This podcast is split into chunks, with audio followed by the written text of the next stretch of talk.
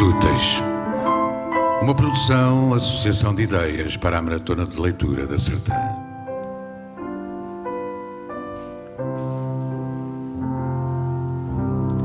De Rui Caeiro, poemas da obra O Quarto Azul e outros poemas, in O Sangue a ranger nas curvas apertadas do coração.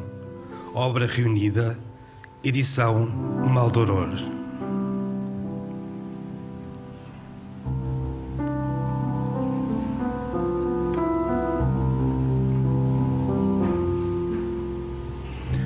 É uma história de fome, de afogamento e de morte. Sair de si para não voltar mais. Sangue que não para de correr, ferida que não deixa de roer. Mas é também um irresistível odor a praia, a iodo, a sexo e maresia, um calor bom na pele tisnada, prenúncio seguro de grandes viagens. Estranhas coisas há dentro de um nome Pego no teu com a ponta dos dedos, viro e reviro na palma da mão, soa-me familiar, vem de longe, o som que não consigo ouvir. As letras rodopiam diante dos meus olhos e somem por entre os dedos da mão como água transparente. E eu a morrer de sede, perdido, olhando atônito a própria mão, sem identificar os sinais, sem recompor a palavra, sem chegar ao âmago da música. Sinaleiro invisível manda parar o trânsito. Há uma pausa brutal no belício da cidade. Soa a campainha da porta. Entras furtivamente. Sorris. No brilho dos olhos, a proposta. Toda a roupa pelo calor das tuas mãos. Quando ao sair abres a porta da escada, olhas para trás uma última vez. E em lugar de palavras, uma certeza: nós nunca mais voltaremos a ser os mesmos. Encaro o tempo difícil de passar. Fantasio sobre o que ele dá, sobre o que ele tira, e não dá mais ou volta ainda a trazer. Olho ansioso o tempo, sinto como um obstáculo na via passagem de nível estupidamente fechada, soa a campainha da porta. O que traz de mais nu, as pernas, é o que vejo em primeiro lugar, musculadas, decididas. Vamos dar início à simples idade, música suave, simplicidade, fazer no tempo um buraco esconder-nos dentro. Alheios à catástrofe geral e ao frio que faz, despimos-nos. Colocamos na banca de cabeceira o relógio, a pulseira, os brincos e o mal de viver. Enquanto lá fora pela cidade os outros, à sua maneira também alheios, almoçam, riem, conversam, nós percorremos devagar as álias de um jardim.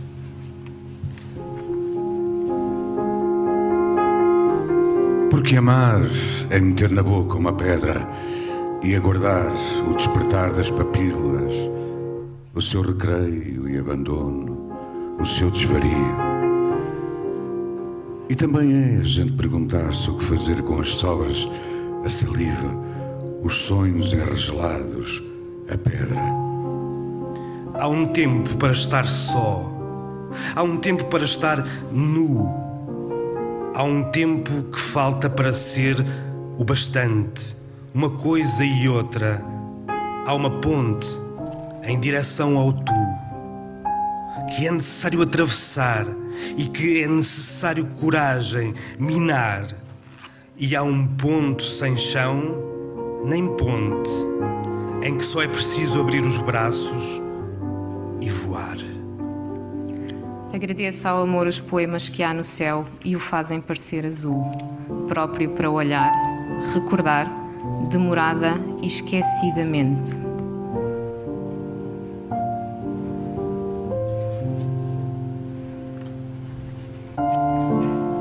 Um poema de amor que ninguém tivesse feito e só um merecesse e só o outro entendesse. E aí estaria ele, o amor em estado de pura nudez litográfica, há século das luzes. Pelo teu corpo, pelo seu calor, umidade e frescura, pelos seus odores vários que vão da raiz à flor e ao mais lento e impaciente dos frutos, pelas bocas que nele há, das mais úmidas às mais expectantes, pelo seu todo indissociável para a minha necessidade e para o meu imaginário, pelo seu todo poderoso, pelo teu corpo eu troco as minhas poucas e últimas réstias de esperança.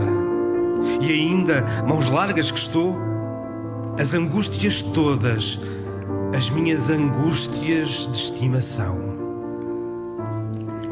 Quem vive para o amor está lixado, não tarda. Que o amor é um amplo espaço vazio, sem cor nem forma, e um silêncio tumular por perto. Mau, muito mau para se levar alguém. Mas tu vieste, e de imediato tudo fora já decidido, como quando alguém nasce e olha em torno. Pouco importa se estranha ou não a paisagem. Tínhamos o nosso espaço e tínhamos a nós, um ao outro, por natural companhia. Era o amor, tudo indicava. Podia-se morrer disso e tínhamos o tempo todo para ver.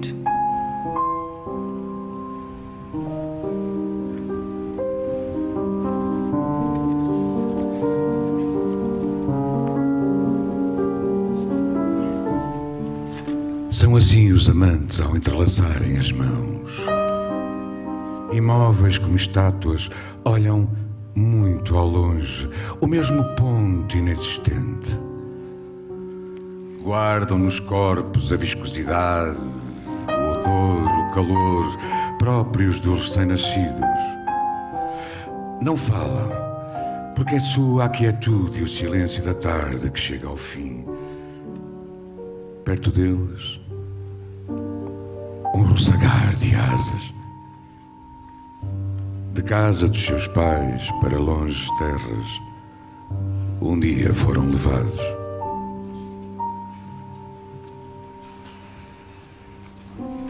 Não era a história com H grande, não. Não era a grande história, não era ela majestosa a passar e a gente a vê-la ou a fazê-la, ora de cabeça baixa, ora a gritar os triunfos e as raivas. Não, nada disso. Que a nossa história era apenas uma história de H pequeno, como há tantas por aí, o para nós de resto nem a torna menos única. Uma história que de tão simples nem dá para contar direito, como se a mesma simplicidade apenas servisse para atrapalhar ainda mais as ideias e as palavras. Mas atenção, era a nossa história, tão frágil por ser nossa, ou só nossa, ou lá o que era, tão dependente de nós que só de olhar para ela dava vontade de chorar ou de ter pena dela como de nós, sempre a contar com ela. Digam, por acaso deram por ela? Já passou.